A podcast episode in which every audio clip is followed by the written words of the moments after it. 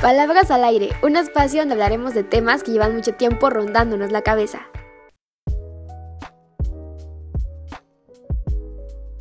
Hola, ¿cómo estás? Espero que estés súper, pero súper bien feliz, contento o contenta. Yo soy Alejandra Lescas y de verdad que no sabes lo feliz que me hace el venir echar el chismecito contigo, aunque sea un ratito, y que estemos aquí platicando pues de todo aquello que me da vueltas en la cabeza. Esta semana sí tuve una ondita y como que me estaba dando vueltas en la cabeza con respecto a que las personas merecemos espacios para nosotros mismos.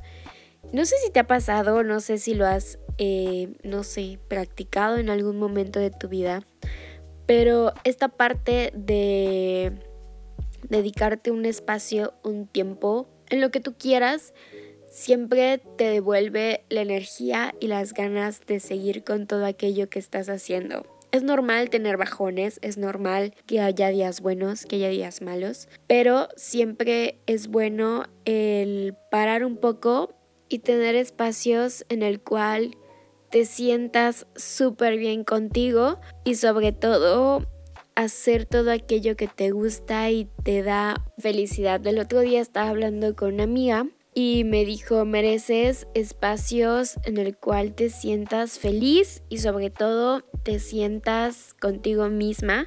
Y dije, wow, o sea, cuánta razón tiene el que a lo mejor el dedicarnos ciertos espacios cambia un poquito nuestro entorno y sobre todo en cómo nos sentimos. Y el estar conectados siempre va a ayudar a que todo aquello que estemos haciendo tenga un poquito de más sentido y sobre todo el por qué lo estamos haciendo.